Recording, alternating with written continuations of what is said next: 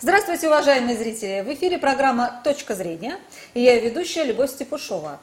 Сегодня у нас в гостях доцент РГГУ, кандидат исторических наук, журналист-востоковед, арабист Медведко Сергей Леонидович. Здравствуйте, Сергей Леонидович.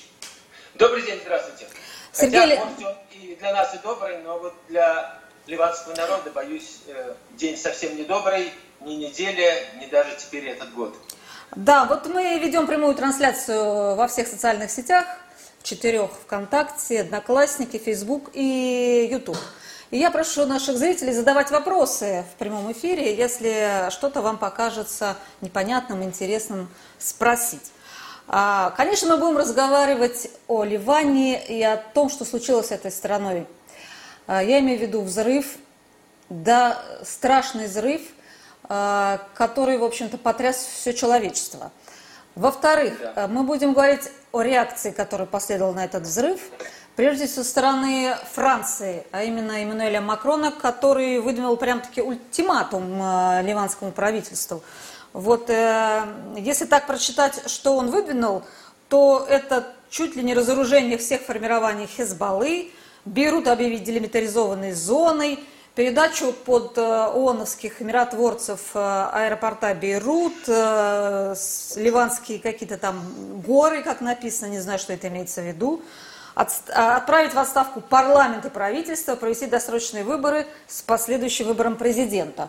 А если нет, то Макрон пообещал подать резолюцию в Совбез ООН с последующим поручением НАТО обеспечить безопасность в Ливане.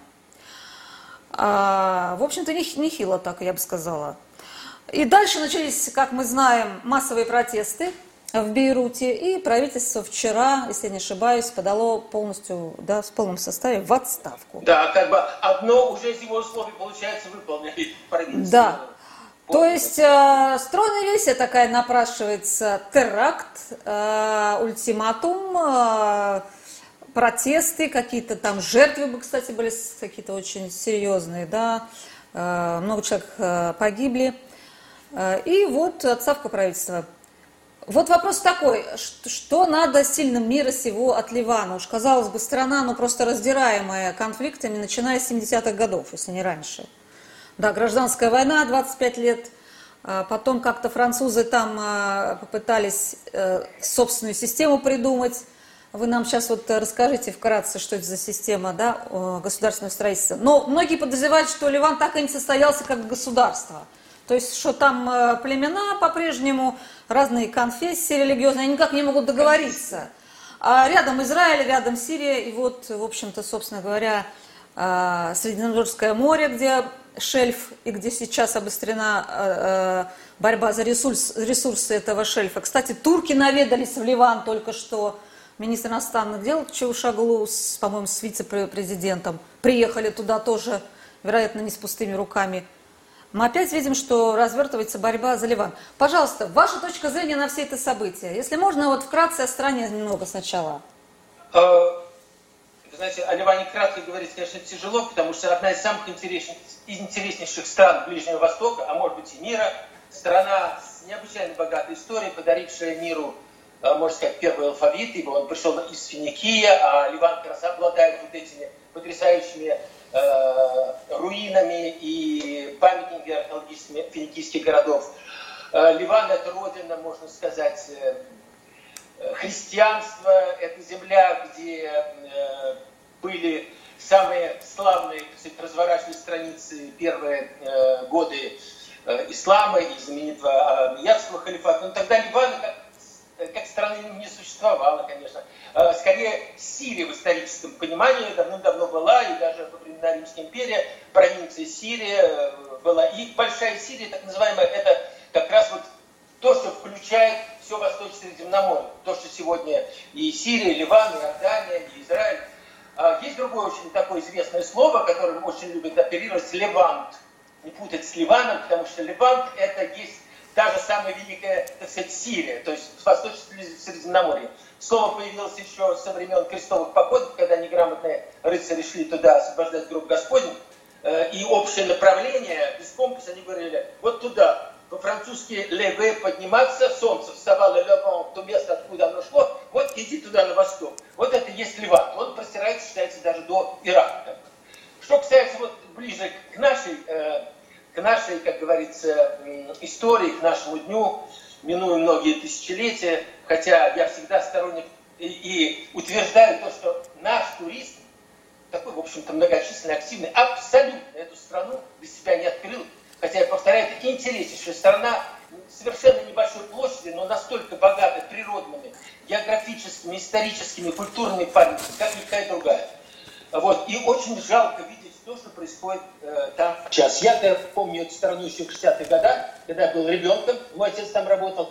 Потом я долго работал уже самостоятельно как корреспондент э, в Сирии и в Ливане.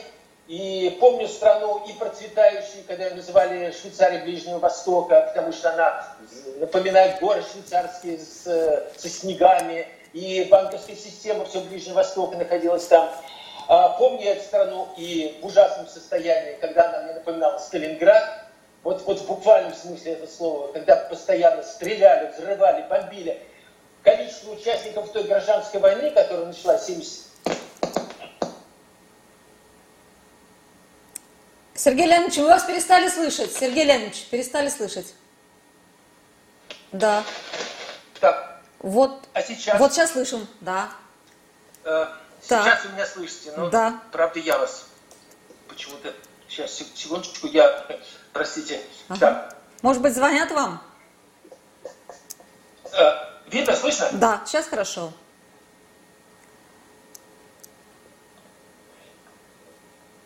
Так. А, теперь, теперь вы меня слышите? Да, слышим, но все, все вот так, да. как-то сказывается, наверное, за город. Так. А, одним словом, а, то, что Ливан, который он сегодня, ну, это Ливан действительно доставшийся в том виде, который был а, под французской, под французской мандатной системой.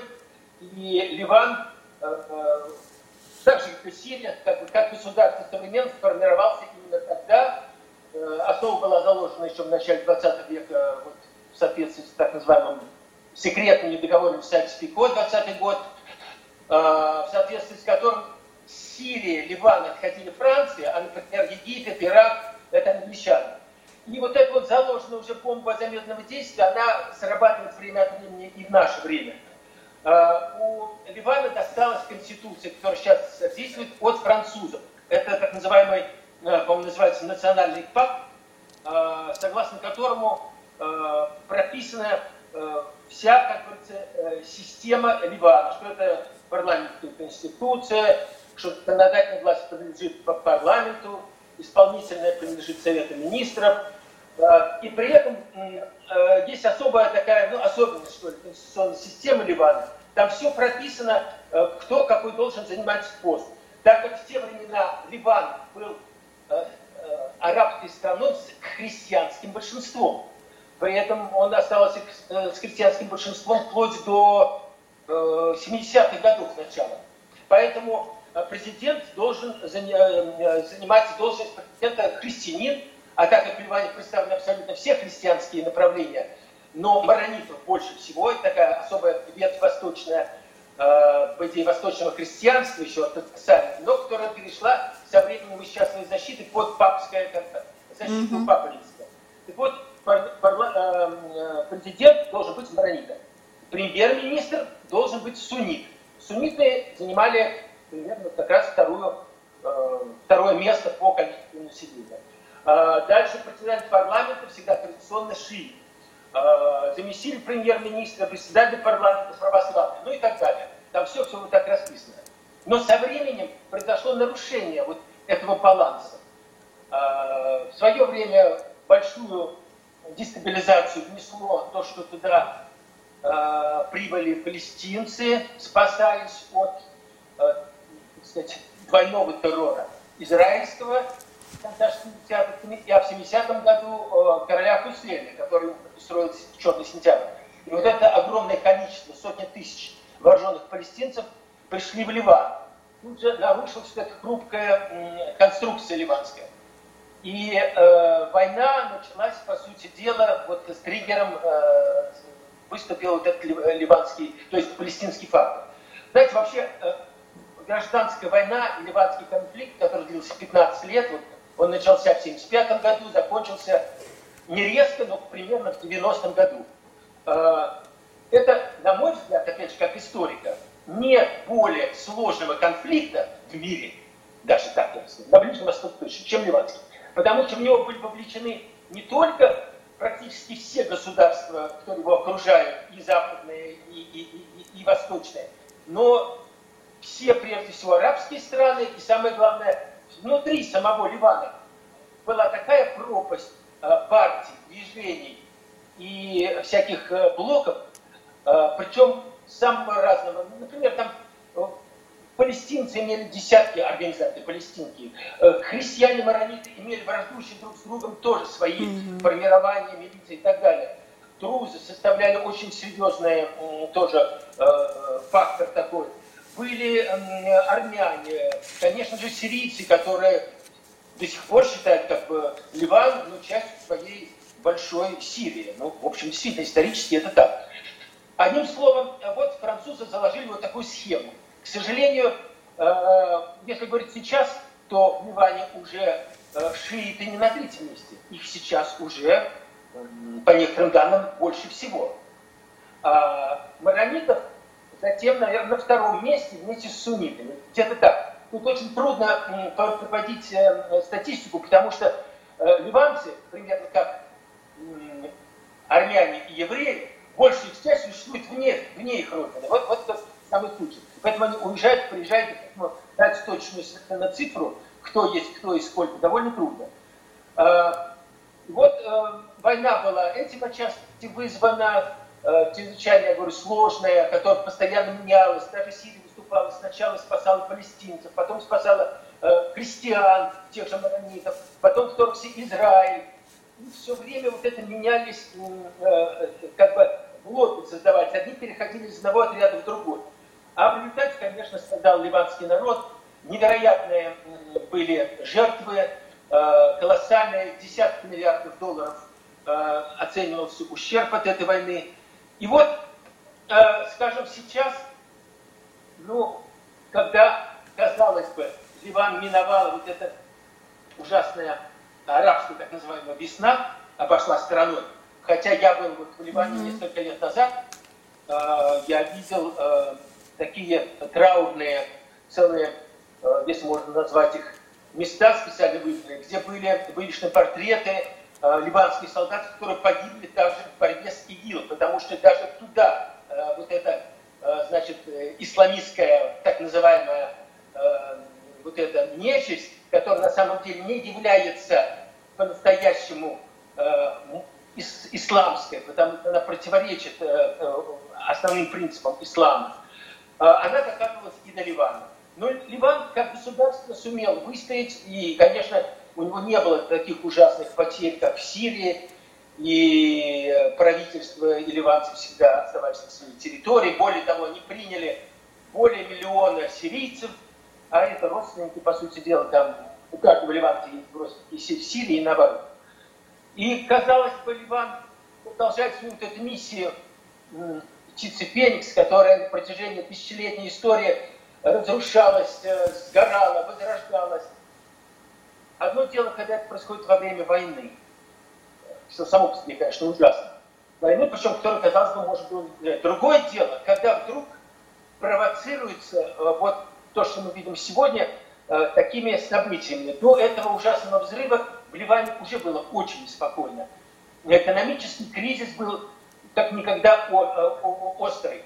Э, кто-то явно подзуживал толпы людей, э, очень напоминающие вот нашу, так сказать, технологию, известная Майданной революции, выходить на улицу под различными предлогами, то есть требовать одно, другое, третье, десятое, чтобы доллар не такой был курс, чтобы сами перекрывали эти, ну я бы сказал, хулиганье, я ждал этих людей, перекрывали дороги, умирали люди, э, которые не могли получить помощь э, э, медицинскую, банки были все закрыты и разграблены.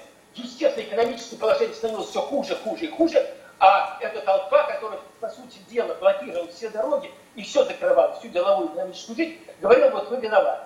То есть мое мнение, да простят меня как э, ливанские, э, может быть, братья, которые не согласны с моей точки зрения, но вот это, э, эти толпы, среди них, конечно, эти люди, которые были просто одурачены, скажем так, но в таких условиях раскачивать лодку, э, конечно, нельзя было. А тут вот еще произошел вот этот взрыв. И он послужил, конечно, э, таким, ну как вам сказать, окончательным физическим э, ударом, что ли, добивающим государство, добивающим Ливан и добивающим самый прекрасный город Ближнего Востока. Ливан. Вот я повторяю, что то, что я увидал сейчас – а, мне это напомнило то, что я видал в годы гражданской mm-hmm. войны. Но тогда Иван действительно э, подвергался бомбардировке, кого только не Прежде всего, сами друг друга измочали так, что дальше нет. Сирийцы бомбили, э, Израиль, почем зря, весь юг оттяпал, э, бомбил, э, стирал цвета земли Берут, э, вплоть до того, что даже в наше посольство танки заезжали израильские через забор. А, американский флот самыми серьезными орудиями э, линкор Нью-Джерси обстреливал, обстреливал Ливан, горы штук, э, там, где находились подразделения национально-патриотических сил Ливана. Мне довелось быть на этих местах. Я вам скажу, что я никогда не думал, что какие-то воронки могут быть. Это воронки, она не преувеличиваю. Э, размером со стадион футбольный. Вот можете себе представить. Я приезжаю, а вот здесь у нас была деревня. Ну, ну просто ничего. Одна глубокая вот вот это удалось Ливану пережить. И вот когда уже казалось, все как-то пошло на лад, начались новые вот эти виды а, оружия, если хотите, или инструментов, говоря более, так сказать, изящно. А, пока, слава богу, не орудия, не ракеты, но а, вот эта изощренная техника манипуляции толпой, умами – и, конечно же, э, в том числе и вот этот взрыв, э, о котором до сих пор нет единого э, как бы мнения. А, кстати, стороны, да, как, как, что вы можете сказать об этом взрыве? Там хранилось э, больше шести лет. Кстати, хочу заметить, это очень важно, вот ливанцы требуют отставки этого правительства и добились этого, говоря, что они виноваты в этом, в этом взрыве. Позвольте, эта селитра была завезена еще при том правительстве, и даже еще более ранее, а которых палец о палец не дали. И это правительство Хасана Диаба, когда его назначили, я, я как-то перекрестился, хоть он не христианин, угу. а, что, наконец, Ливану, похоже, достался человек не коррумпированный, не, не замазанный кровью, в отличие от очень многих ливанских лидеров в той же самой гражданской войне. Но его назначили вот только-только, вот с начала этого года, с зимы, он уже дал тоже распоряжение заняться этим вопросом. Он не мог разгрести эти авдиевые ливанские конюшни, как говорится, за, за, за день, два, неделю, месяц и даже год. И, конечно, обвинять его в этом, это, это полный нонсенс. А теперь что получается? Теперь получается так, что э, нормальное, по идее, правительство, по крайней мере, премьер, э, уходит, а на этом греют руки сейчас старая, добрая, так сказать, в кавычках, гвардия – очень известных семейств ливанских, очень известных кланов и, более того, серьезных вооруженных формирований, будь они э, правохристианские там, или э, э, их там очень много, э, для того, чтобы вернуться. И уже известны все политические имена, ну, можно там их назвать, наверняка из их числа или их сыновья, или их братья встанут во главе или займут министерские посты. То есть будет Э, сейчас произошла революция. Какая революция? Это контрреволюция, то, что сейчас произошло. Э, Ливан опять отбрасывается назад. И более того, вот вы начали как раз говорить о Макроне, действительно, вот его вот этот э, такой тон, что ли, и вот это действительно напоминает какой-то ультиматум. То есть французы вдруг, наверное, забыли, что Ливан уже давным-давно свободная республика, не просто свободная, а я скажу, что самая демократическая республика, самая обладающий самой свободной печатью на Ближнем Востоке. И я работаю во многих странах Ближнего Востока, корреспондентом ТАСС, потом газетчиком, всегда черпал самую достоверную информацию именно из ливанских СМИ. И, и вот этот Ливан, который является, в общем-то, оплотом, спасибо французам, так они какие-то свои принципы демократии туда привнесли, э, культуры и так далее. Но диктовать э, стране, э, пусть страна, которая блестяще владеет французским языком, отлично, каждый Ливане как минимум знает три языка. Помимо арабских, английский, французский, а дальше итальянский, испанский, там, немецкий, русский, вот так. Э, это чрезвычайно образованное э, население и народ, очень э, такой умный, культурный, но, к сожалению, совсем, кстати, такой подверженный очень многим влияниям извне, можно сказать. И вот теперь то, что произошло, и обвинять в этом какую-то сторону, конечно, очень тяжело, хотя все пытаются как-то какой-то внести элемент своей выгоды в этом. И э, то, что сейчас вот Макрон поставил такой э, ультиматум, я бы сказал, ну такое ощущение, что он забыл, наверное, э, и, или его история не учит, хотя вроде бы он чрезвычайно образованный французский э, политический деятель, совсем непростой, как многим может показаться. Но, по крайней мере, он не должен был забывать, э, как в 1958 году французы э, и э, американцы высаживались после поражения в так называемой Суэцкой кампании против Египта. И морская пехота там была, 17 тысяч человек. Но тогда Советский Союз, Совет Безопасности ООН поставил вопрос. Короче говоря, американцы и Запад ушел из Ливана. А, другая история, 83 год, разгар гражданской войны. Французы тоже туда сунулись. И причем сунулись не как, так сказать, под видом якобы Э, такого нейтрального усмирителя, но они заняли определенную сторону, и э, их э, оружие было также повернуто против ливанцев, так же, как и американцев. И поэтому неудивительно было, что в конце концов они заплатили очень дорогую цену. Я напомню, что в 1983 году осенью был взорван штаб-квартира французской морской пехоты. Они потеряли порядка 100 человек разом. Но в отличие от американцев, это еще небольшая цифра. Американцев там погибло 256 человек. После этого американцы спешно покинули Ливан, перебрались да. на авианосцы, те самые, с которых они обстреливали Ливанские горы. И вот можете посмотреть, насколько часто ливанцы вспоминают эту историю. Для них Ливан оказался, ну, можно сказать, страницей позора. Они оттуда ушли, просто бежали. Они, поэтому Макрон должен вспомнить, есть, э, в конце концов, Лига арабских стран, которая э, как бы, своей арабской семьей решит этот вопрос. Есть, в конце концов, ливанцы. Есть, э, но как-то вот так вот приезжать и говорить, вот вы нам то-то, то-то, я понимаю, что у него такой имперский еще остатки, наверное, им движет, но как-то это не очень изящно получилось с точки зрения французской дипломатии. Вот, на, на Сергей Леонидович, можно вопрос задать?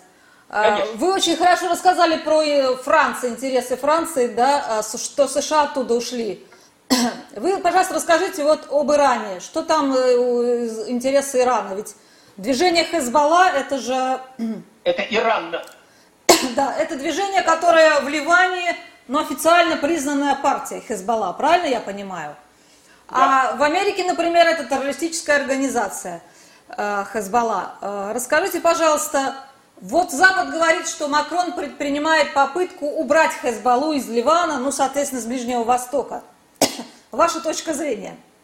А, простите, я не понял, Москва предпринимает попытку? Нет, нет, Макрон, Макрон предпринимает а? попытку убрать Хезбаллу. Да, э, не, не, очень хорошо слышно, да. Я понял. А, смотрите, э, сегодня, как я вам уже сказал, что шиитское население представляет очень серьезную, возможно, даже большинство сегодня населения Ливана. А, это ливанские граждане, которые жили на этой земле спокон веку. Другое дело, они были всегда угнетенными, всегда считались людьми второго сорта. А, еще при времен, во времена арабского халифата, потому что, вы знаете, конфликт между суннитами и шиитами был. А, это отдельная история, которая, может быть, заслужит отдельная, так сказать, передача. А, но сейчас, если говорить о шиитах и партии Хизбалла, ну, во-первых, у них э, не одна партия, и партия Хизбалла вообще появилась на основе другой э, шиитской организации, которая называлась Амаль, Надежда. Как раз это было во время гражданской войны э, в Ливане. И надо сказать, что именно шииты, именно бойцы сначала Амаля, а потом и Хизбаллы были самыми главными э, противниками и самыми эффективными бойцами против оккупации Ливана, юга Ливана, а это ни много ни мало одна треть территории государства, которое находилось под израильской оккупацией. И в результате именно не действий ливанской армии, которая гораздо слабее, скажем так, э, Хизбаллы, э, может быть, не с точки зрения даже э, вооружения, количества стволов и так далее, численности, а с точки зрения, вы знаете, убежденности, силы духа. И я должен сказать, что э, эту партию и людей из этой партии я знаю, кстати, не понаслышке. Я с ними встречался неоднократно в Ливане, в том числе и с лидерами этой организации. И у меня тоже сначала было, знаете, такое э, ощущение, вот как нам всем пытаются Запад особенно преподать, и даже наши мои коллеги, журналисты, сплошь и рядом там называют террористическая организация. Угу. Вот откуда пошло это название террористическое. Э, между прочим, Россия не считает террористической да. эту организацию, так же, как меня сами ливанцы. И когда я брал интервью у одного из лидеров, в частности, я встречался с духовным лидером этой партии, шейх Фадлалов, и он мне как раз сказал, э, сначала просил представиться, рассказать, когда он слышал мою фамилию, Медведка, он говорит, вот я знаю, что эти фамилии, э, э, Советский Союз большой, но я знаю, что это либо Украина, либо Белоруссия. Вы оттуда? Я говорю, вы знаете, мой отец белорус. И он так на секунду, а, Беларусь, очень хорошо. Вот скажите мне, пожалуйста, Сергей, ваш отец воевал? Я говорю, нет, он не, не успел, он только вот, а вот мой э, старший, мой дядя, мой, мой дед воевали.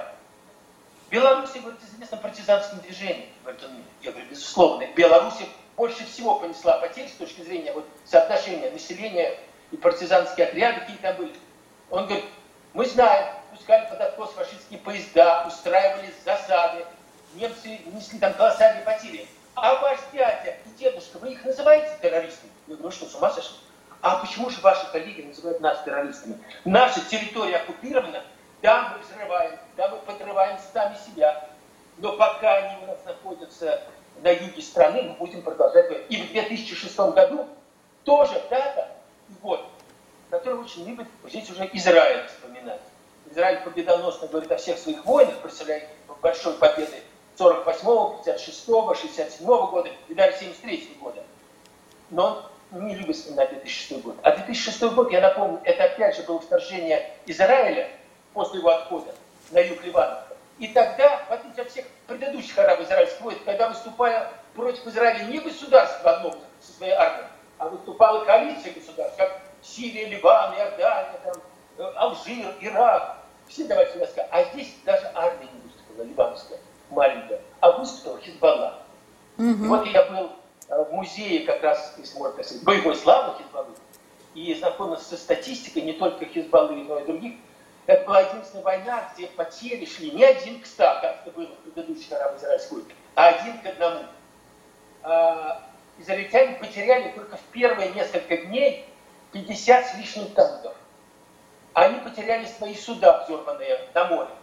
То есть они потерпели такой удар, что были вынуждены уйти от Ливана раз и навсегда. Вот вопрос. Теперь Макрон говорит, пусть Хизбалла разоружится. Да, разоружается, да. Разоружится, нет? Как вы считаете, будут разоружаться или нет? Ну, во-первых, я считаю, это внутриливанское дело. Это мы не должны э, вмешиваться и говорить. И сами ливанцы, обратите внимание, президент Ливана, Мишель Аун, я с ним знаком. Я с ним неоднократно встречался, и мы с ним много, многочасовые, так можно сказать, интервью брали, когда я работал на телеканале Арти на арабском языке, Он приезжал в Москву, уже в качестве президента. Мы с ним встречались. А до этого я с ним встречался, когда он был а, э, командующим а, сначала Генштаба, а потом стал, а, бежал по Франции, потому что он выступал против сирийцев. Он маронит, христианин. Марониты всю жизнь э, как бы были на ножах с, не только с мусульманами, э, скажем, но прежде всего с шиитами. А вот Мишель Ауну, э, как говорится, от мозга костей христианин с французским образованием, э, боевой генерал, очень смелый и очень талантливый, он сумел оценить вот положение Ливана, его истинное, так сказать, кто враг, кто друг, и понял, что реально Хизбалла – это самая патриотическая часть Ливана. И он с Хизбаллой создал такой блок. И это как раз проявление очень большой мудрости, я считаю. Очень большой мудрости именно его как политического деятеля. У нас об этом тоже почему-то мало говорят. Сейчас он является э, президентом страны, но э, Макрон замахнулся и на то, что тот же самый значит, Мишель Аун, которого Франция когда-то э, у себя приютила, да, перев... перевыборы. Пошла, э, теперь он требует, типа, и президента надо менять. Но надо, не надо, опять пусть решает ливанский народ. А, а у них прямые выборы, прямые. Сергей Леонидович, Сергей Леонидович, у них прямые выборы президента или парламент выбирает президента? Как президент выбирается? Президент у них выбирается через э, то есть понятно, что он должен выбираться из, из, э, из христиан.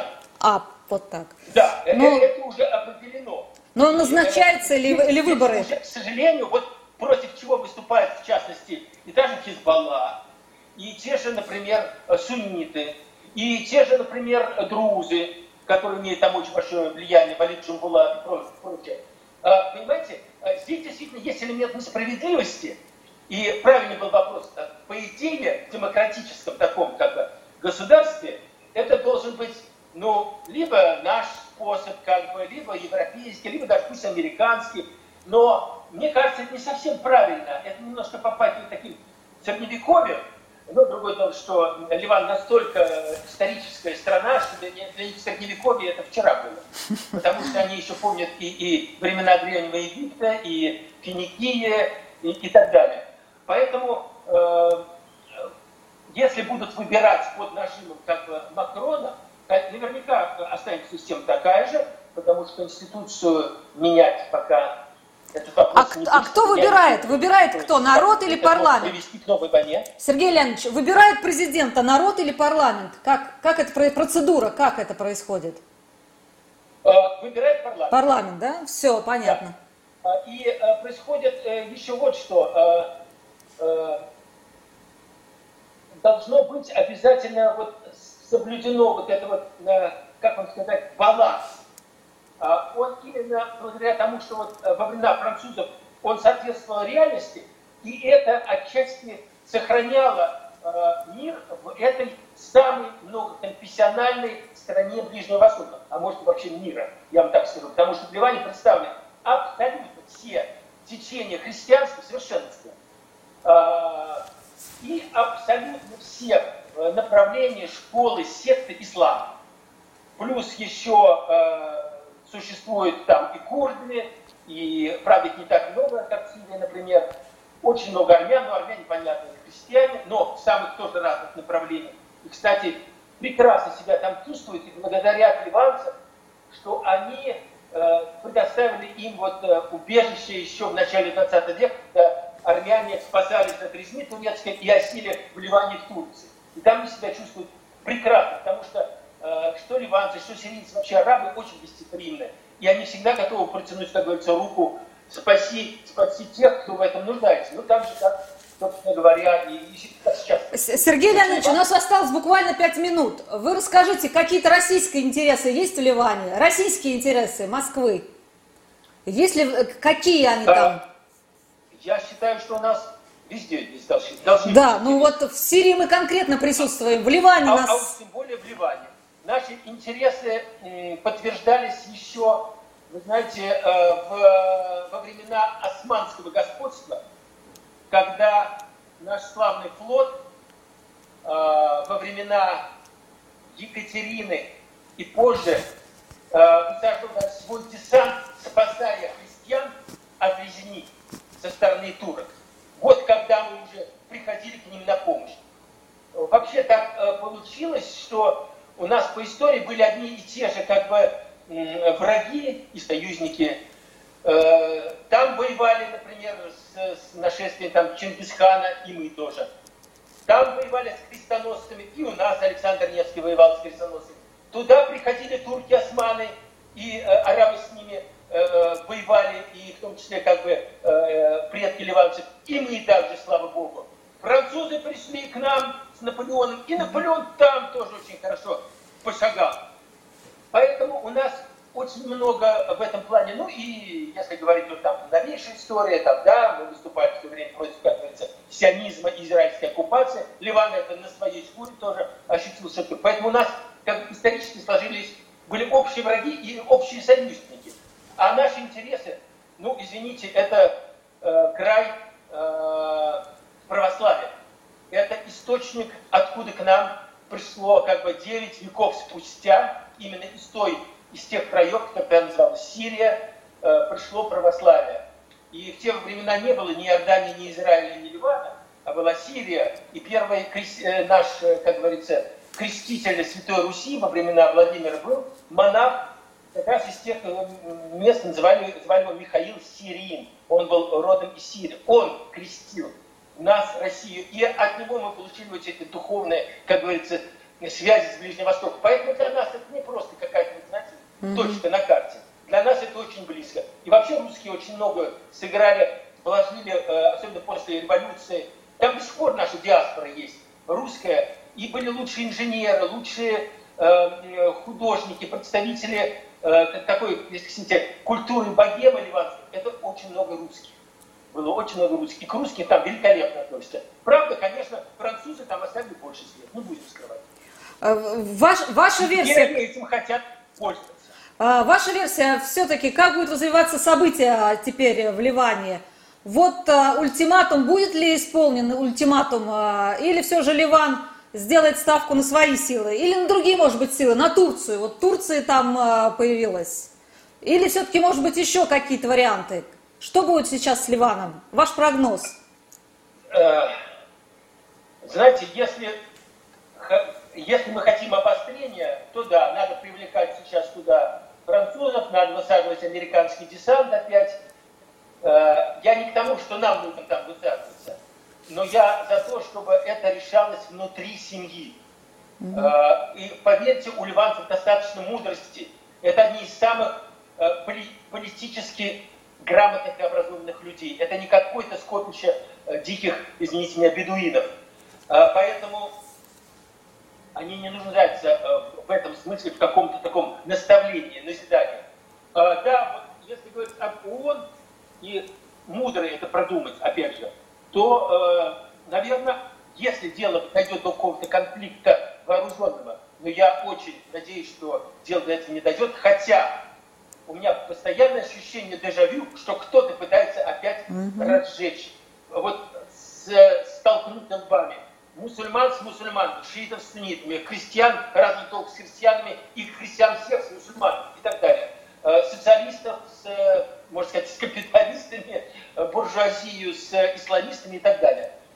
Это опасно. И, конечно, сейчас загадывать, вообще гадать на ливанской гуще, угу. самое неблагодарное дело. Это самое непредсказуемое страна. Большое вам спасибо за эфир, Сергей Леонидович. Большое спасибо вам.